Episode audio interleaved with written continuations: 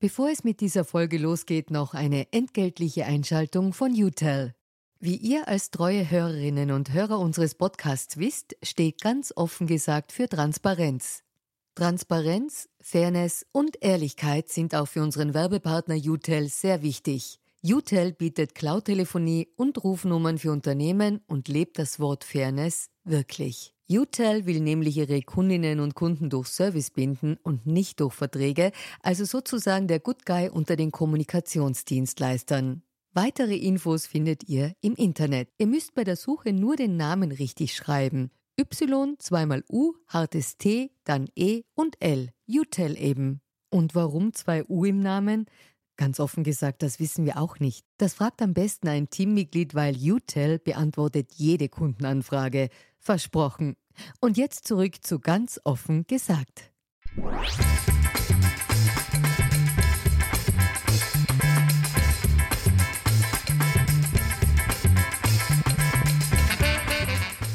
Willkommen bei Ganz offen gesagt.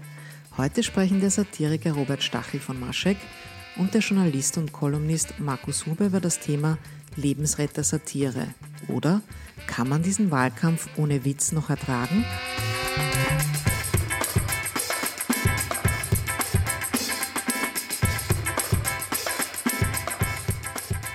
Mein Name ist Julia Ortner und ich habe heute zwei Gäste, mit denen ich über die quasi lebensrettende Kraft der Satire in Wahlkampfzeiten sprechen möchte. Äh, der eine Gast ist Robert Stachel. Er ist einer von den drei Herren von Maschek. Er ist einer der bekanntesten Satiriker Österreichs, sage ich jetzt gleich mal ganz charmant. Die Arbeit von Maschek kennen wir aus dem Theater, Rabenhof, aber natürlich auch äh, aus Willkommen Österreich, wo ihr jede Woche äh, zu sehen seid. Ähm, der andere Gast ist Markus Huber. Er ist Journalist und Herausgeber des Magazins Fleisch und hat auch einen kleinen, feinen Verlag Verlag, in dem verschiedene Produkte, Corporate Publishing Produkte, wie zum Beispiel Wald erscheinen. Äh, ich freue mich, dass ihr da seid. Vielen Dank für die Einladung. Hallo. Ähm, Robert Stachel, um mal zu sagen, woher wir uns kennen und äh, warum wir bei Du sind. Ich weiß nicht, ob du dich erinnerst, abgesehen von deiner Arbeit und, und als Besucherin und Seherin von euren Programmen, kenne ich dich von einer Geschichte aus dem Falter, wo ich selber nicht mehr genau sagen kann, in welchem Jahr das war.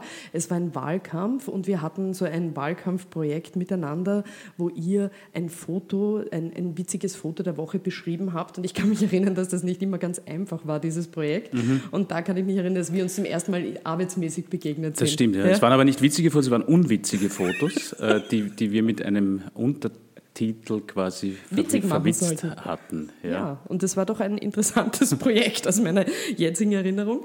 Äh, Markus Huber kenne ich natürlich vor allem auch vom, vom Lesen schon lange und dann aus meiner Zeit bei News als stellvertretende Chefredakteurin, wo der Markus äh, eine Kolumne, eine Satire-Kolumne auf der letzten Seite bekam. Äh, da habe ich ihn dann sozusagen als, äh, als, als äh, Person über das Lesen hinaus äh, kennengelernt. Am Anfang auch die Frage, Engagiert ihr euch irgendwo politisch? Robert, irgendein Personenkomitee jetzt im Wahlkampf? Bist du irgendwo dabei? Nein. Ich engagiere mich natürlich politisch, aber, aber ich, ich werde den Teufel tun, in irgendwelchen Personenkomitees äh, oder, oder bei wahlwerbenden Parteien als Sympathisant offen aufzutreten. Mhm. Beim Markus als Journalist gehe ich davon aus, dass das nicht der Fall ist. Nein, ich war nur letztes Wochenende mit dem Herrn Bundeskanzler unterwegs auf Wahlkampftour und habe ihm da, glaube ich, zweimal einen Kaffee gebracht, aber Okay, das geht noch. Man hat ja überhaupt den Eindruck, du sprichst es an jetzt auf Twitter, wenn du so schreibst, ähm, was, du, was du jetzt äh, an, äh, an Arbeit machst, also dass du jetzt mit dem Kern unterwegs bist, auch für, für wie schaut das aus, wofür machst du dieses äh, Projekt oder diese äh, Geschichte? Wir werden noch vor der Wahl mit einem Fleischmagazin auf den Markt kommen, wo ein Teil unserer Leute rund um den potenziell nächsten Bundeskanzler unterwegs ist und ich mit dem Christian Kern im Bus sitze, bei Wahlveranstaltungen dabei bin ja, und da ein bisschen den Wahlkampf beobachte. Und wann kommt ihr damit heraus? Was ist dein Plan? Am 7. Oktober ist der geplante Erscheinungstermin. Okay, also mit Kern und Kurz, ein mit Kern, und Kurzheft. Genau. Mhm. Wunderbar. Ähm, zu Beginn wollte ich mal mit euch ein bisschen mehr anschauen, äh, so diesen Eindruck, den dieser Wahlkampf vermittelt.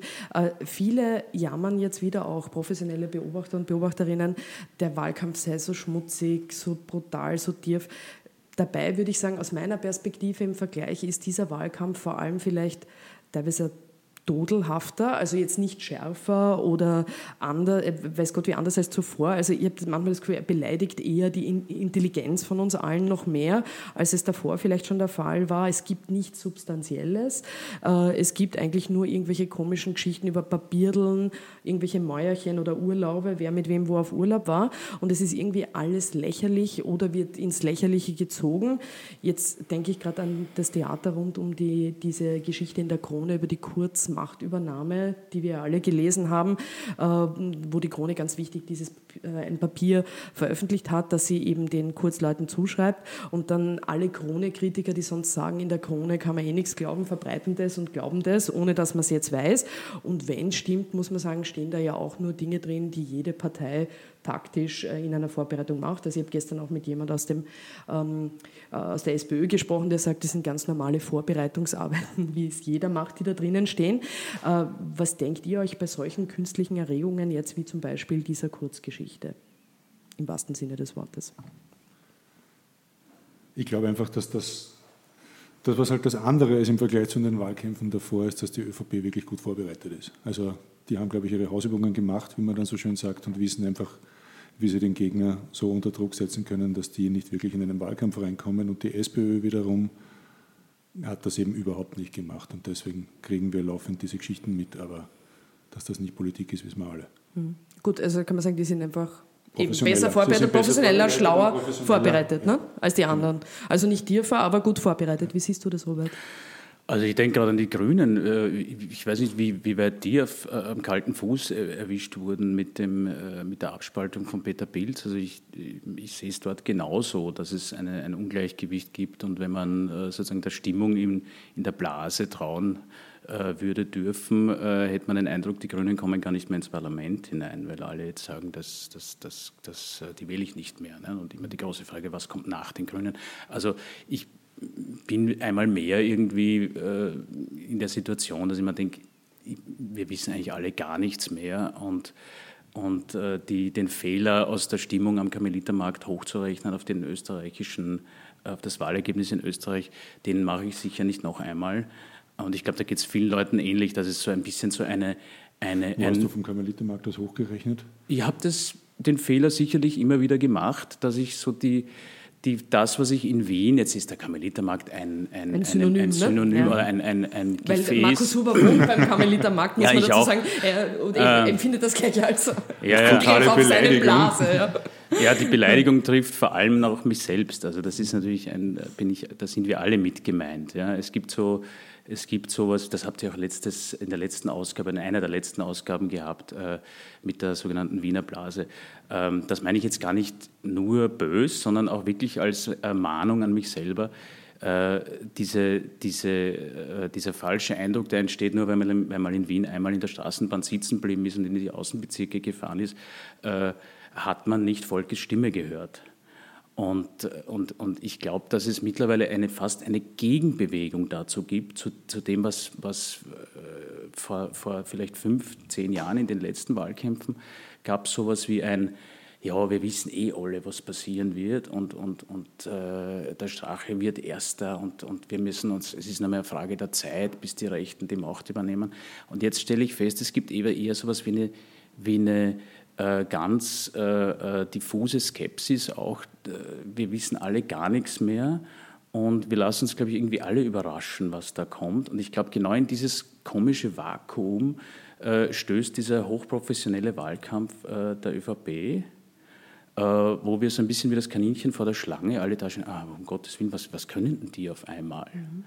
Und dass sie in Wahrheit eben überhaupt nichts Neues in dieser Verpackung drinnen haben, äh, auf das weist irgendwie keiner mehr hin. Und das wundert mich sehr. Also es ist wirklich, mir kommt das wirklich so wie so eine Lähmungserscheinung der anderen Fraktionen vor.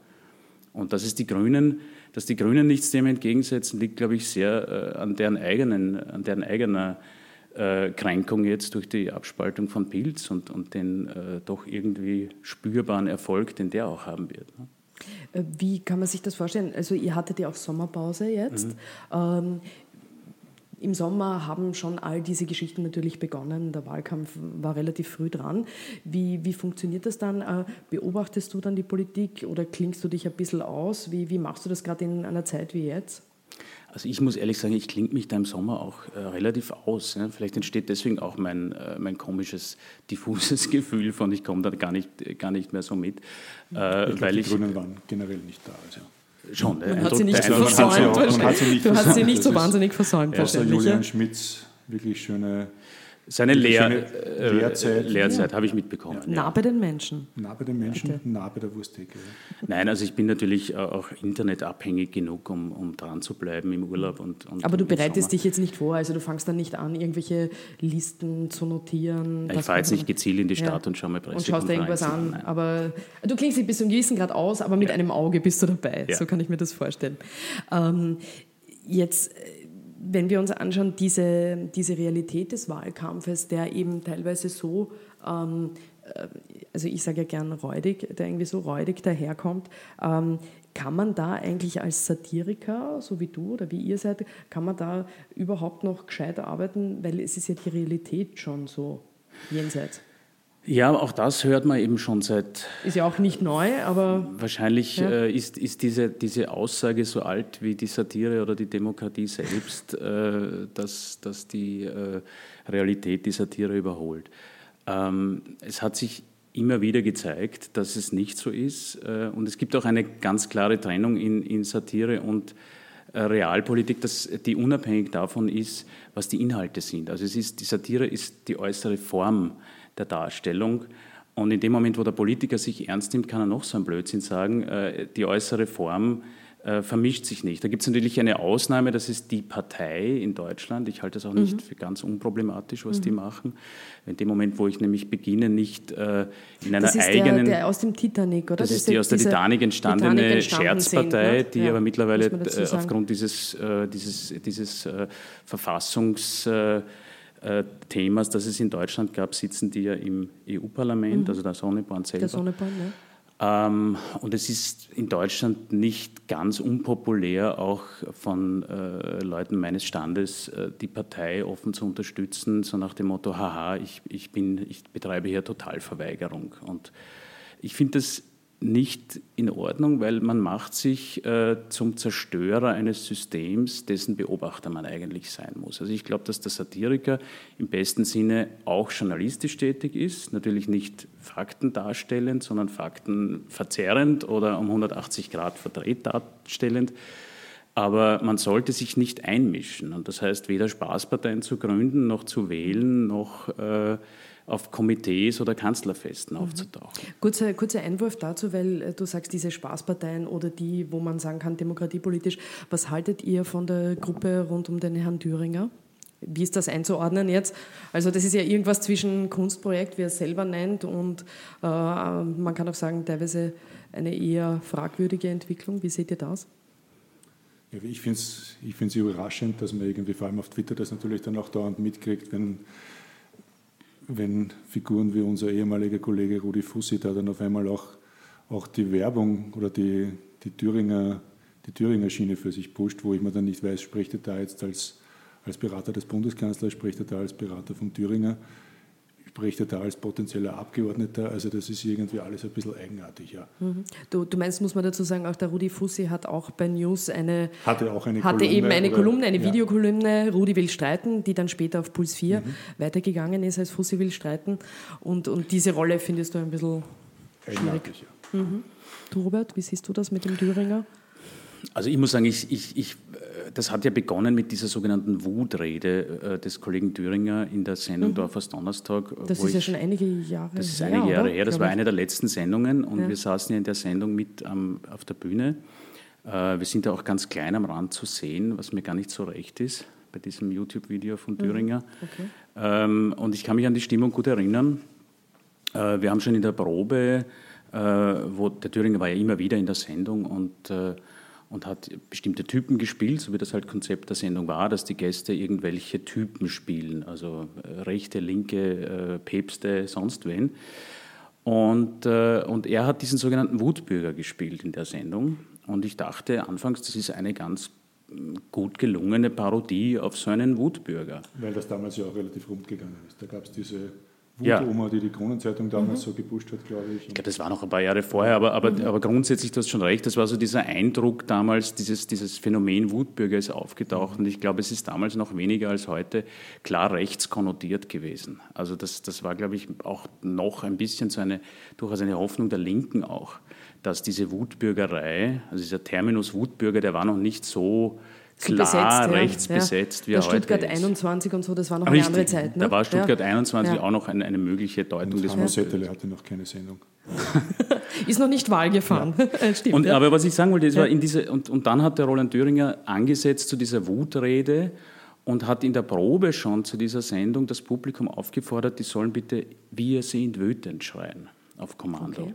Und ich mag ja das überhaupt nicht, wenn ein Publikum aufgefordert wird, auf Kommando äh, im Chor irgendwas zu skandieren. Ich mag das nirgends und schon gar nicht im Kabarett. Aber gut, ich habe gedacht, das ist Teil der Inszenierung. Ja?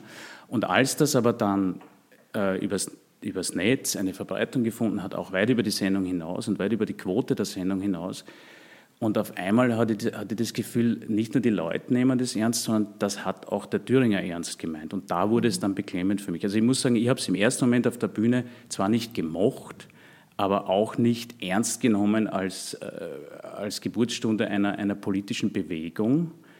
Also natürlich kann man jetzt am Boden bleiben, ich ihm keine 2% zu bei der Wahl, aber trotzdem ähm, die Beklemmung hat sich bei mir erst später eingestellt, als ich gemerkt habe, hoppala, das ist im Ernst, der meint das wirklich so.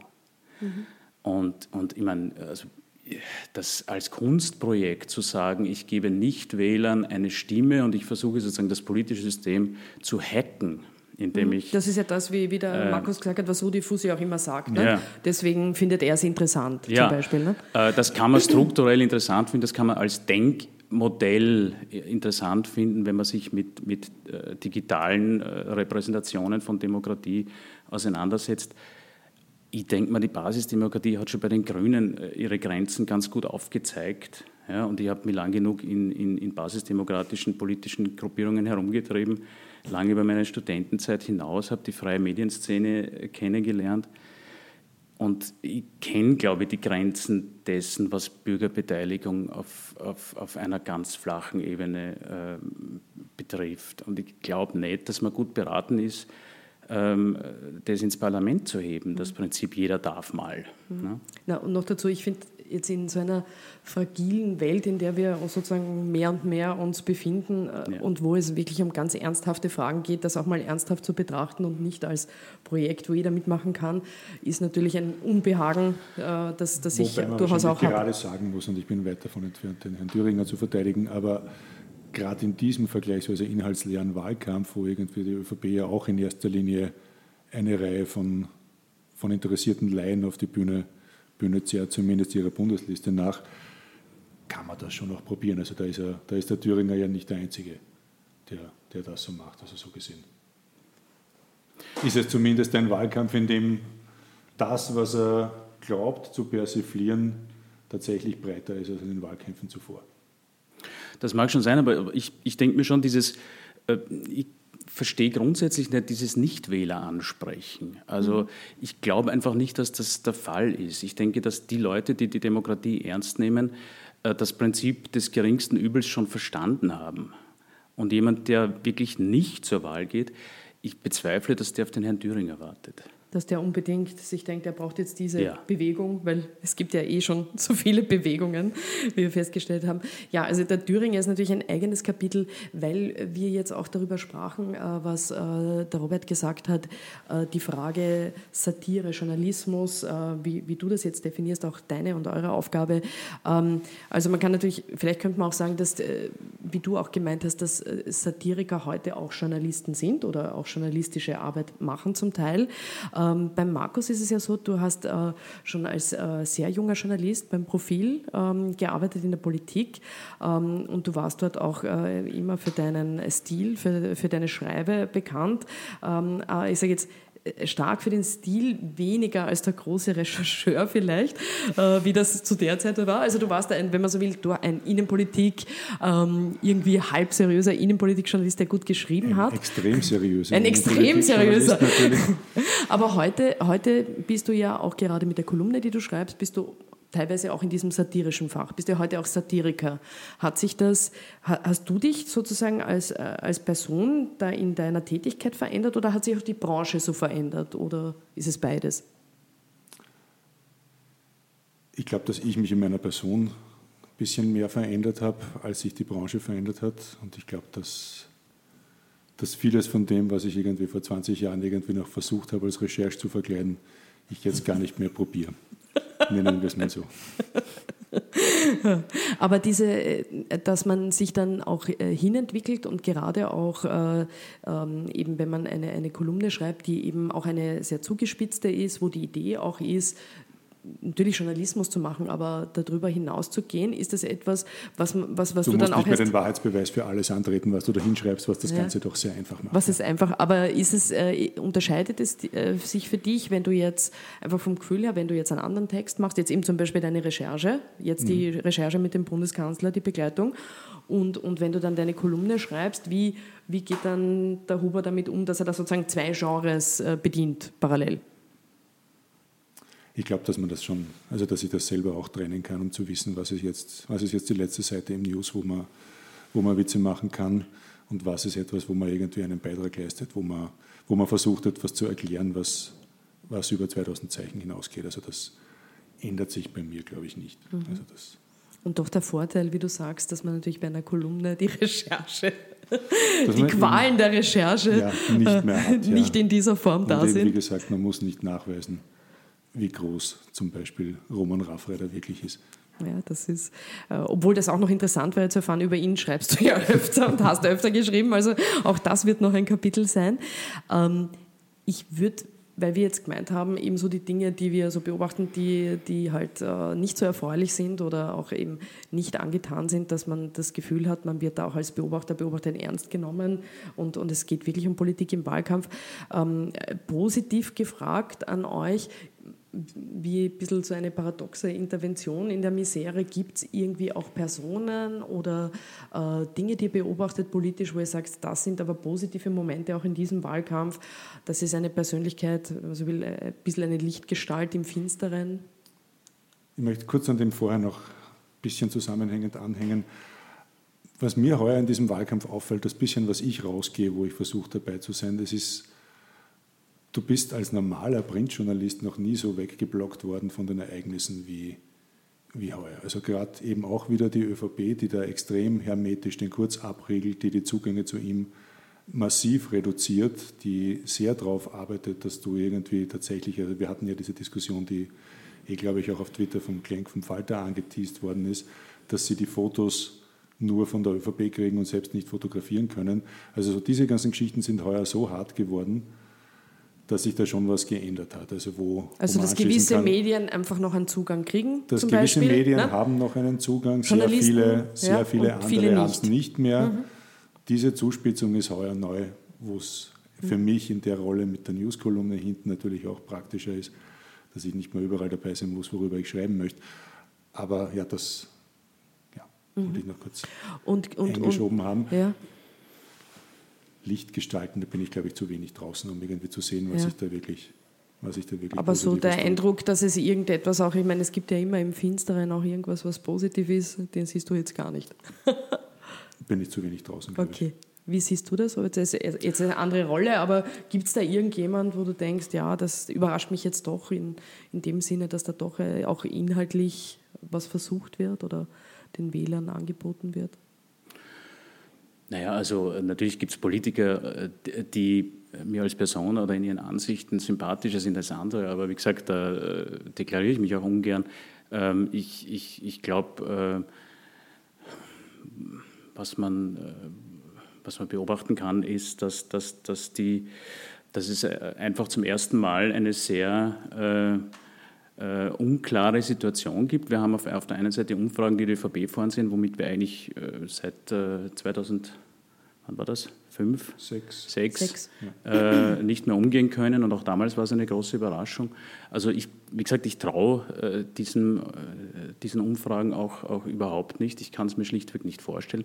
Erlebe natürlich gleichzeitig schon eine gewisse Faszination, die die Leute für Sebastian Kurz auch zu zeigen scheinen. Äh, erlebe Gespräche oder höre sie mit mit einem Ohr im Wirtshaus. wo, wo Leute den Kurz toll finden. Ich habe sogar in Deutschland äh, mal irgendwo, hat jemand mich angeredet, ein, ein, ein älterer Herr, hat gesagt, ihr habt da jetzt einen Kurz und, und äh, der ist ja ganz toll und so, was, haben wir hier nicht. Und ich denke mir, ich bin irgendwie fassungslos vor, dem, vor der Wirkung dieses jungen Mannes. Ähm, ich bin fassungslos von dem ganzen Team, das ja offensichtlich rund um sich ja. hat, weil irgendwie diese Professionalität hat man in der ÖVP wirklich schon sehr, sehr lange nicht mehr gesehen. Also Oder vielleicht nie in dieser Form. Nie in der Form. Würde ich sagen fast. Der großartig professionelle Wolfgang Schüssel, das war eine andere Professionalität als das, was man da jetzt sieht. Und ja, also aber dieses, äh, dieses messianische Element, was ja genau. quasi um, um mhm. den Kurz verbreitet wird, also nicht nur von dieser Truppe, die er hat, die Leute, die das mit ihm machen, sondern was ja auch sehr oft in, in Medien und in der öffentlichen und, und veröffentlichten Meinung ankommt.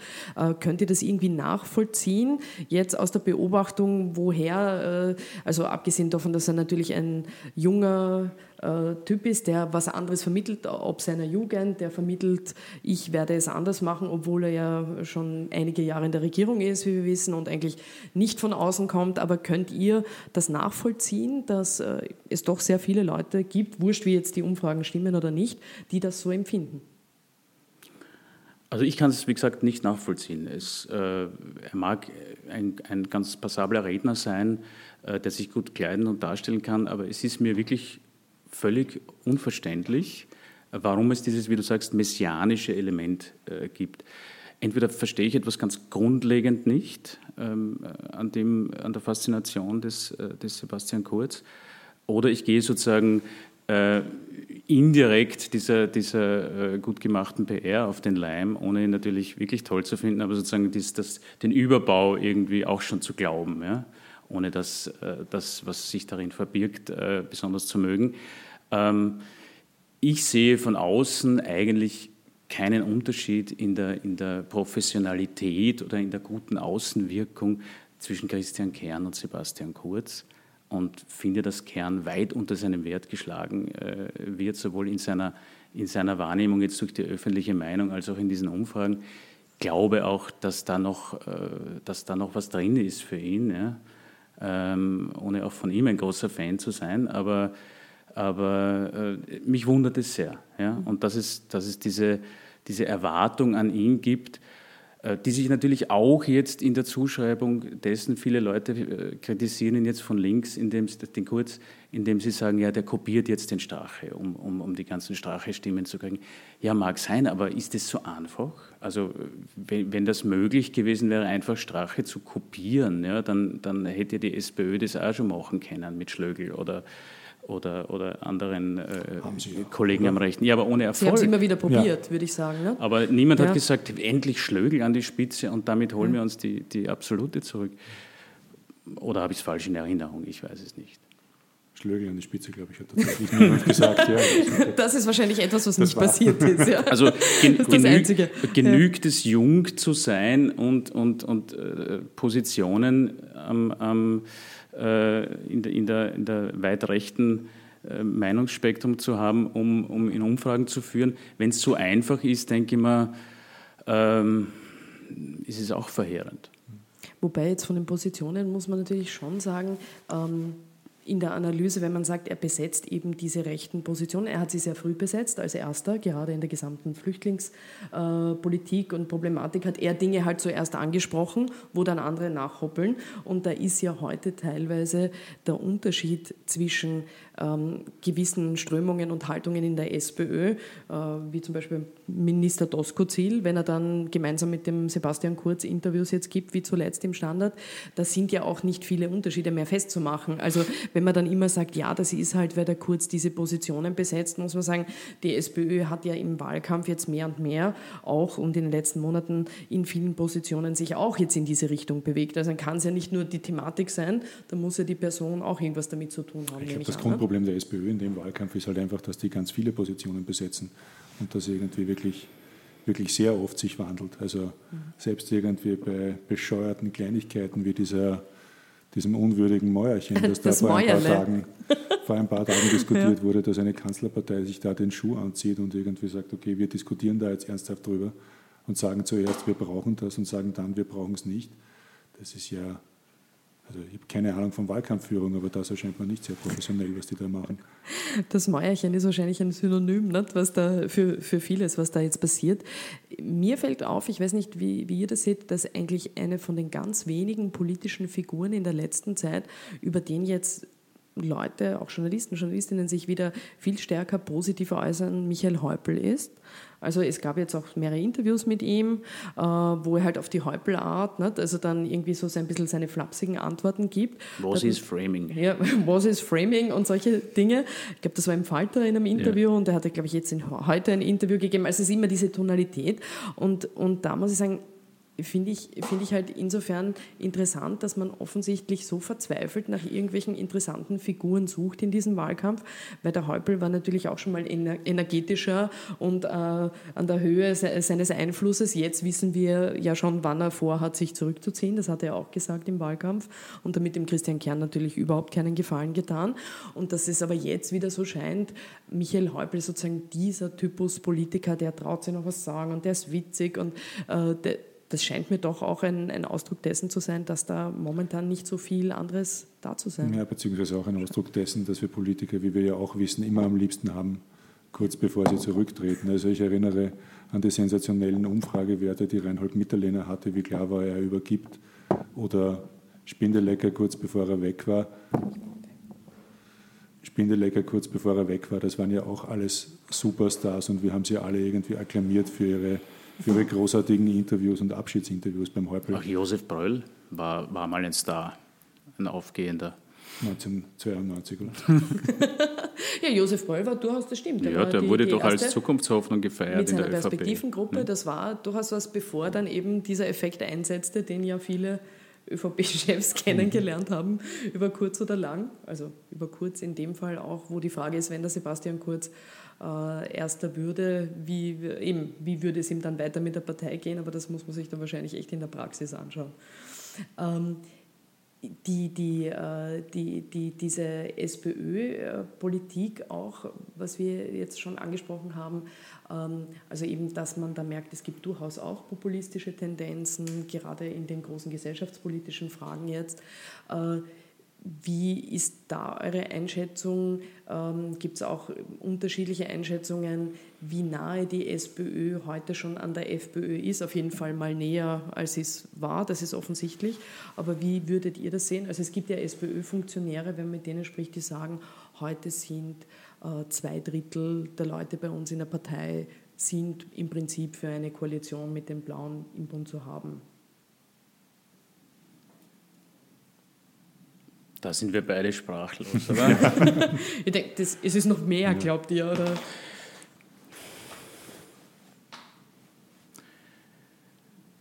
Ich denke, das wird sich äh, die Waage halten bei, bei Schwarz und Rot. Äh, die wollen, die wollen vielleicht beide, äh, die wollen einfach beide nicht der Juniorpartner des anderen sein. Und, und die Frage ist, die, die irgendwie keiner zu stellen scheint, will Strache eigentlich Juniorpartner von einer der beiden? Ähm, äh, Altparteien, wie er es nennt, sein. Nicht? Also ich denke, äh, dass, dass äh, die Idee, die vor allem auch von der SPÖ an die Wand gemalt wurde in den letzten Jahren, war immer blau-schwarz als die große Gefahr, aber da ist man immer davon ausgegangen, dass, dass das unter Straches Kanzlerschaft ist. Und dieses Riesengespenst hat man so groß gemacht, bis bis Kurz irgendwie äh, sich dann äh, dort hineinsetzen konnte in diese große aufgemachte Lücke, äh, weil man sich halt dann vorstellen kann, naja, das ist jetzt nicht ganz so schier, schwarz-blau und der Kurz wie blau-schwarz und der Strache. Also ich, ich glaube, dass, dass, dass man das sehr geschickt, auch das graduell immer weiter nach, nach rechts geschoben hat, dieses, diese, diese Geschmacksgrenze und was mir ein bisschen zu wenig stattfindet in der öffentlichen Auseinandersetzung, ist, ist sowas wie eine, eine Grundsatzdiskussion, äh, dass die FPÖ eigentlich in keiner Regierung sein sollte. Also es mag jetzt naiv klingen, aber ich glaube, vor 2000 und vor äh, Schüssels Tabubruch war es eben ein Tabu, mit der FPÖ zu koalieren. Und das ist, ist schon lange nicht mehr. mehr ja. Und das schon ist es einfach mehr. nicht mehr und es hat sich Gerade aber nichts geändert. Also es ist diese FPÖ unter Strache ist wahrscheinlich nachweislich schlimmer als die unter Haider war im Jahr 99, 2000. Man könnte sich zumindest einmal die Arbeit antun und den Burschenschafteranteil der heutigen FPÖ mit, der Burschenschafter, mit dem Burschenschafteranteil der Heider FPÖ zu vergleichen und wird drauf kommen. Jetzt sind mehr Schlagende dabei, ja. Das also ist ein ganz großer Anteil. Äh, kriegst du da eigentlich was mit jetzt in der Begleitung vom, vom Kanzler Kern? Also das Thema FPÖ, ist es dann, wird das da überhaupt, äh, redet man da überhaupt über die oder, oder konzentriert man sich jetzt einfach nur mehr darauf, dass man irgendwie das noch, das Rennen noch gewinnen kann? Ich habe irgendwie so den Eindruck, dass die in erster Linie versuchen, damit Würde über den 15. Oktober zu kommen, wobei man Würde definieren kann. Mhm. Ja, und wie würdest du es definieren? Ich glaube, dass da drinnen wirklich die allerwenigsten noch daran glauben, dass sie das gewinnen. Und ich glaube, dass die einfach nur schauen, irgendwie so viel den Abstand zum Kurzzug ein möglichst wie gutes Ergebnis ja. sozusagen zu bekommen da, in dieser Situation. Genau. Und, und ähm, jetzt in der Beobachtung auch, ähm, das ist ja eine totale Drucksituation natürlich für einen Kandidaten, Christian Kern. Man hat aber den Eindruck, der geht trotzdem jeden Tag und äh, versucht eben das, äh, das, das durchzuziehen. Oder, oder wie siehst du das? Ich habe irgendwie den Eindruck, dass, die eine, dass das eine sehr eigenartige Wahlkampftour ist, die, die der Kern da macht. Weil wenn man sich anschaut, der Kurz macht ja relativ viel, relativ viel große Bühne. Also wie wir alle gesehen haben, der hat dann seine 3.000, 4.000 Leute, die da zuhören, wenn er in St. Pölten auf den Hauptplatz geht. Der Kern ist ein bisschen so unterwegs wie seinerzeit der Gusenbauer 2006, der irgendwie durch gefühlt jeden Bezirk dingelt und dann mit dem Bus, ne? mit dem Bus durch die Gegend ja. fährt. Ja. Oder war damals beim Gusenbauer auch, nur jetzt habe ich das Gefühl, der Kern redet deutlich öfter vor 40 Leuten, als es, als es der Gusenbauer damals gemacht hat. Also da dürft, ja, die wollen ihn möglichst weit herumzeigen, vor möglichst vielen Leuten auftreten lassen, was auch immer das auf Dauer bringt. Mhm auch so ein bisschen wie aus einer anderen Zeit klingt das ja, ein bisschen, diese Bustour. Nicht? Also wie man es eigentlich ja. Äh, früher mal gemacht also hat. Zum Teil, nicht, es ist wirklich ja. nicht die große Stadiontour, die er hier macht. Nicht die, die, die Rockstar-Bühne. Beim Kurz ist es ja so, dass er natürlich ähm, als Figur, äh, wissen wir eh, da wird er ob seiner Jugend und anderer Eigenschaften ja auch gerne ein bisschen ähm, äh, sozusagen verhämt und ein, ein, bisschen ironisiert. Wie ist denn das, äh, Robert, als Satiriker, wenn ihr äh, die Politiker sozusagen dann interpretiert, dann ist das ja kein Nachäffen, sondern das ist ja eben eine Überlegung, welche Merkmale man von diesen Menschen zeigt.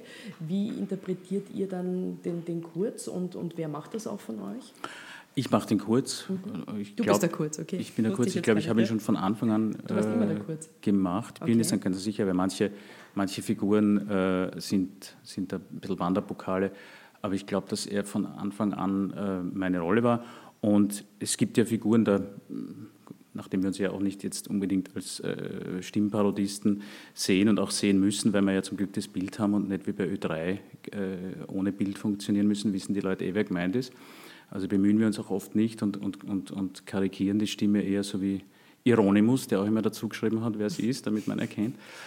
Ähm, und kurz lege ich so äh, an, wie ich mir einen Gymnasiasten vorstelle. Also dieses Nein, nein, nein, nein, was so 17-Jährige in der, in der U-Bahn sprechen, wie ich zumindest als alter Trottel mittlerweile höre, dass junge Leute sprechen. So lege ich den kurz an. Und also ja, es ist natürlich, es wird mir auch, äh, da, tatsächlich wurde mir schon Ageism vorgeworfen. Wollte ich sagen, nämlich, das nämlich, total äh, Wobei Ageism ja immer in die, mein, also eher in die Gegenrichtung immer äh, mhm. ähm, problematisiert wird. Aber ich denke mir lieber ihn wegen seiner Jugend verarschen als wegen seiner Ohren, ja, weil das ist halt wirklich langweilig, ne? dieses Ear-Shaming, was, was äh, die meisten dann aufzubieten haben gegen ihn. Also das Einzige, wofür er wirklich nichts kann, sind seine großen Ohrwascheln. Ne? Und für alles andere, glaube ich, sollte man ihn deutlich kritisieren und auch durchaus dafür, dass er seine Jugend so ausstellt. Ja? Weil man könnte ja sagen, mach doch mal dein Studium fertig ja? und werd doch mal 35 und dann geh in die Politik. Also ja, aber holt er seine Jugend wirklich so raus? Also das ich finde schon. Ja. Also dieses, die, er wird verkauft als, als, Jugendliche, als jugendlicher Messias. Ja. Also das, das äh, glaube ich schon, dass das so ein, ein Brand ist, das ganz bewusst aber so in dieser Mega-Härte, wie das damals beim Grasser war, ist es ja eigentlich noch nicht, oder? Ich empfinde es genauso. Also in, würde mich also interessieren, warum du es nicht so siehst. Mir haben zwar schon Freundinnen gesagt, dass sie irgendwie den Kurz sexy finden, was mir jetzt auf die Schnelle nicht eingefallen wäre, aber wirklich so, also die krasse Inszenierung war da schon noch einmal eine andere. Ist so in meinem, ist auch schon eine Zeit lang her, dass der Karl-Heinz Grasser ein Superstar in dem Land war, aber Ich habe es auch bei Grasser nicht verstanden, aber ich war ja damals jünger als Grasser, vielleicht habe ich es deswegen nicht Aus einer anderen Altersperspektive gesehen. Und, und, und, und, jetzt ist es natürlich auch vielleicht schon der Neid, dass der, dass der so, so jugendlich noch ist. Nein, ich, ich, ich, tue mir, ich tue mir ganz ehrlich auch ein bisschen schwer, das, das zu verstehen, warum auch äh, in meiner Beobachtung viele junge Leute den Kurz toll finden. Ähm, weil ich denke mal, mein Bild von wie ich 25 war, da fand man alles andere cool als einen Gleichaltrigen, der Anzüge trägt. Also irgendwas ist da auch passiert in den letzten 20 Jahren offensichtlich, dass so, dass so dieser, äh, dieser, das ist doch eigentlich so ein FDP-Archetypus, den er da verkörpert. Ja? Ja, es ist wahrscheinlich auch jetzt dieser also in der, in der Zuschreibung der ernsthafte junge Mann, der ja. schon im Anzug, aber ohne Krawatte, ne? das war ja ganz Start-up, ne? ne? So, äh, so, so auftritt, sich umgibt mit anderen genau. jungen Fashion. Also vielleicht Leuten. ist da auch was passiert in der, in, in der, sozusagen in der, in der Typologie des Politikers, dass man nicht mehr den, den, äh, den erfahrenen Staatsmann als Ideal vor sich hat, sondern eben so einen, so einen jugendlichen Start-up-Typen, der nicht mal sein Studium fertig machen muss und in der Garage seine eigene Partei hochzieht und dann, dann ja, gut, Shareholder wenn, wenn man halt um mit sich den, sammelt. Mit den staatstragenden Typen vielleicht auch jetzt nicht so viel Gutes verbindet mehr, oder? Dass Mag das sein. ein Gegenentwurf sein könnte. behaupten, dass Werner Feimann ein staatstragender Typ war und das möchte ich wirklich Versteht es mich jetzt nicht absichtlich falsch, bitte. da wolltest du dich jetzt nicht hineintheatern lassen. Der Kern, Christian Kern als Figur, wenn ihr den jetzt äh, sozusagen darstellt und interpretiert, was ist dann das, wo du da sagst, das ist der Punkt, auf den wir schauen in den Merkmalen? Den Kern macht der Kollege Hörmannseder und, genau. und da haben wir uns am Anfang äh, gemeinsam Gedanken gemacht, wie, wie ist der anzulegen und ja, er hat so dieses, also er hat diese, diese tiefe, getragene, offensichtlich auch trainierte Stimme. Er hat dieses Sch, was auch so typisch ist für Radiosprecher so schön, guten Abend, einen schönen, schönen guten Abend, also ein stimmhaftes Sch, ähm, wie man das auch, auch bei Radio Arabella macht.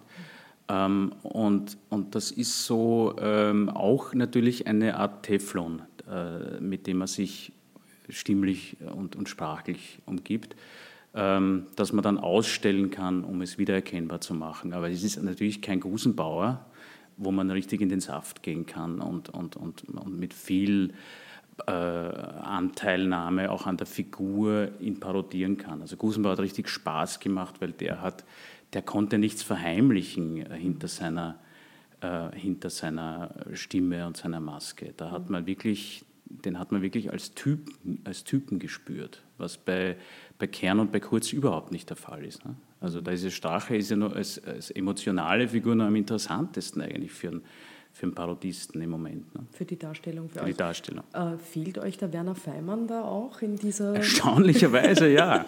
ja. Ich habe unter Feimann immer dem Gusi nachgetrauert, weil der war, wie gesagt, halt wirklich äh, eine, eine Lieblingsrolle. Aber ja, natürlich fehlt mir der Feimann. Mhm. Der hatte doch etwas, der hatte doch etwas naja, auch eine Figur bei den euch. Den konnte man halt so, so ein bisschen kasperlhaft ähm, bringen und, und eine Art Unbeholfenheit, die ein Politiker zeigt, ist immer ein Geschenk für die Satire oder für die Parodie. Ähm, natürlich auch nicht ganz fair. Also ich, man denkt sich ja auch hin und wieder dann in so schwachen Momenten, ob man nicht auch Teil des Problems ist, indem man ständig auf die kleinen äh, Schwächen der Politiker hinhaut anstatt sie einfach mal machen zu lassen. Aber gut, jetzt, jeder macht sein Geschäft. Äh, bei, beim Markus könnte ich mir vorstellen, dass dir andere Menschen auch fehlen, jetzt als äh, sozusagen Personal für deine Kolumne. Äh, zum Beispiel Eva Klawischnik und ihr Mann, der Herr Biszek, sind bei dir sehr gerne und oft vorgekommen, sind jetzt durch ihren Rückzug aus der Politik eben nicht mehr so präsent. Äh, vermisst du die beiden zum Beispiel? Ja. Auch die vermissen wir. Ja. Die waren schon, die haben in meiner Kolumne eine sehr, eine sehr zentrale Rolle gespielt und leider Gottes weiß ich, Ingrid Philippe, Ingrid, Ingrid Philippe, eben, ich weiß nicht einmal genau, wie die mit Vornamen heißt, die fürchte ich ist für eine News-Kolumne noch nicht so noch nicht so groß geworden, dass man sie da tatsächlich verwenden kann. Also es gibt noch kein Power Couple, beziehungsweise... Es gibt leider noch ja, kein, kein Power Couple der Grünen Society, das man sich da gerne wo, herannimmt. Ja. Wo man sich beschäftigen könnte. Äh, zum Abschluss, ihr seid ja gebürtig beide aus Niederösterreich, das stimmt, oder? Ich würde das dementieren, aber ja. Äh, es ist so, oder? Ja. Du gibst es zu, also der Robert ja, sagt, ja, was soll man machen? Ne? Äh, äh, da gab es ja auch eine große Lichtgestalt in eurem Land äh, über viele Jahrzehnte, äh, Erwin Bröll, der jetzt auch nicht mehr hier ist und natürlich auch sehr wichtig war im politischen Personal äh, des Landes und, und äh, Österreichs allgemein. Ähm, die Wahlkämpfe aus Niederösterreich waren ja auch immer wunderbar, sozusagen für satirische Arbeit. was kommt denn in Niederösterreich nach Erwin Bröll? Mit der Hanni Mikl-Leitner, wie sie die Kollegen nennen, ist es wahrscheinlich schwieriger, nehme ich an, oder Ach, nicht ich glaub, so ertragreich? Extrem, hm, ich glaube, dass die schon ja? ganz gutes Potenzial eigentlich auch hat, wie wir okay. ja eh schon gesehen haben bei dem einen oder anderen Auftritt. Die, die schafft dieses hemdsärmelig volkstümliche auch ganz gut. Mhm. Und ja.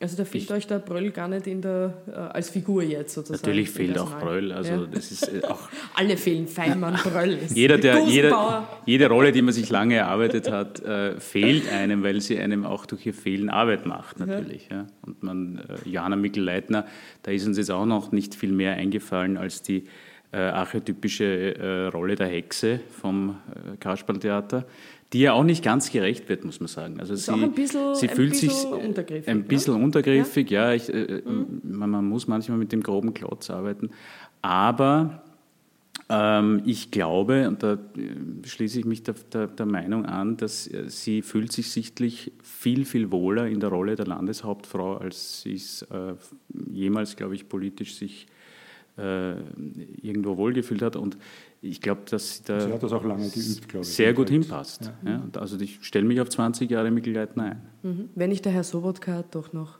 einleitet Nein, und die geht sich, glaube ich, nicht aus. er würde, was heißt es, würde gerne, aber die Frage ist, ob er es schafft. Wahrscheinlich schwierig, wenn sie mal da ist. Wunderbar.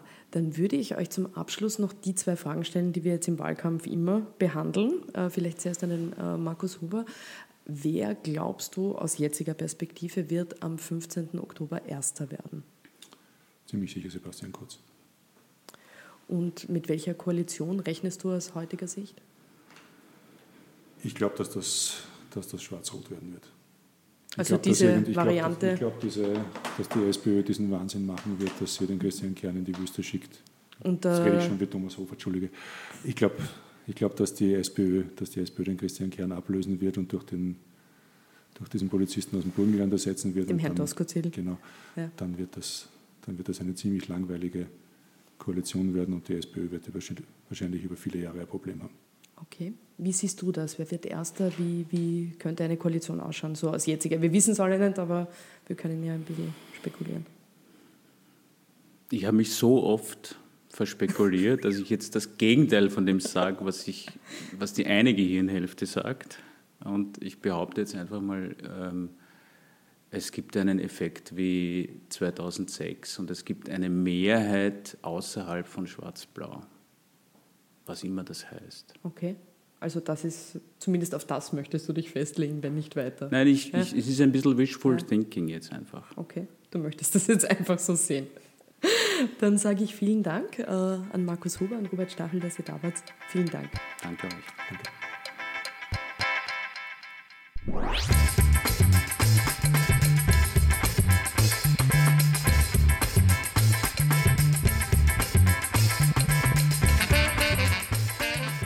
Das war ganz offen gesagt. Abonniert uns auf iTunes oder hört uns via Soundcloud. Wenn es euch gefallen hat, bitte erzählt es weiter. Wir nehmen auch gern Anregungen, Wünsche und Beschwerden entgegen. Wen würdet ihr gerne hier ganz offen gesagt hören? Wen würdet ihr gerne hören, wie er über Politik spricht? Bitte schreibt uns via Facebook oder via Twitter, ganz offen gesagt.